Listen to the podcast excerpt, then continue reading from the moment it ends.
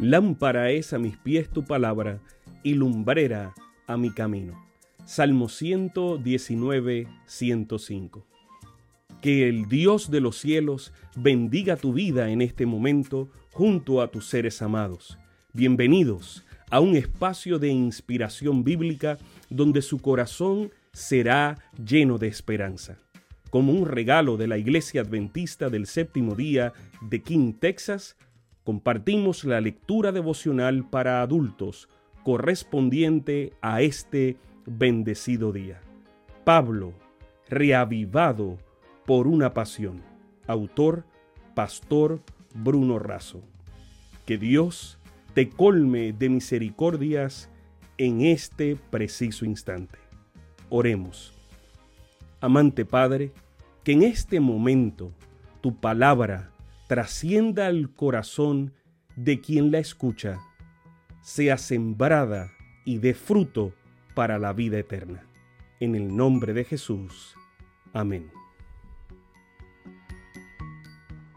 Perros y lobos. Haya, pues, en vosotros este sentir que hubo también en Cristo Jesús. Filipenses 2.5. Spurgeon cuenta que Milantón lloraba por las divisiones entre los protestantes y buscaba la unidad. Así enseñó la parábola de los lobos y los perros. Los lobos tenían miedo porque los perros eran muchos y fuertes. Por lo tanto, enviaron un espía para observarlos. Al volver, el espía dijo, es cierto que los perros son muchos, pero pocos son grandes y fuertes. La mayoría de ellos son perros pequeños, que ladran fuerte pero no muerden. Sin embargo, hay algo extraño. Todos intentan morderse entre sí. Y, aunque nos, nos odian, también se odian entre ellos mismos. Me entristece pensar que esta historia se repite en nuestros días. Pareciera que muchos seguidores de Jesús están más interesados en morderse el uno al otro en lugar de guardar sus dientes afilados para los lobos. Pablo dice que haya entre los filipenses y entre nosotros la mejor actitud conforme al modelo del mismo sentir que hubo en Cristo Jesús. El apóstol sabía que, para producir armonía y unión, primero habría que engendrar humildad. Cuando cada uno esté dispuesto a ser menos y colocar a sus semejantes más arriba que ellos mismos, entonces podrá haber un final para el espíritu de contienda, divisiones y conflictos.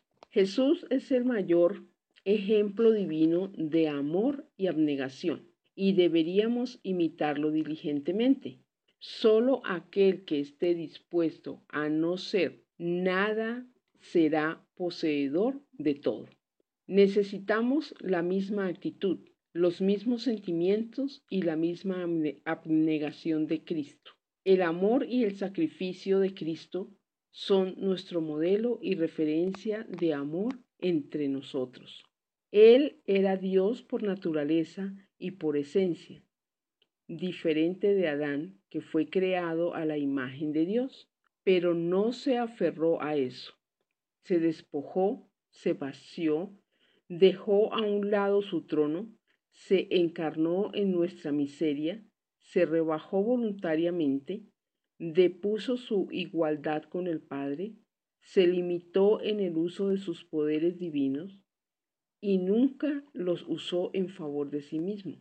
No solo se hizo hombre, sino también siervo, esclavo, asumió nuestra humanidad con todos sus dolores, se hizo obediente a su misión hasta soportar la peor humillación, con la peor muerte la cruz.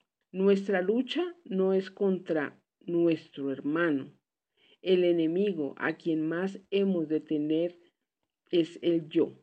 Ninguna victoria que podamos ganar es tan preciosa como la victoria sobre nosotros mismos. Elena de White, El colportor evangélico, en la página 202. Sometidos al Cordero, el lobo huirá de nosotros. Por eso, usa tus garras para vencer a los lobos.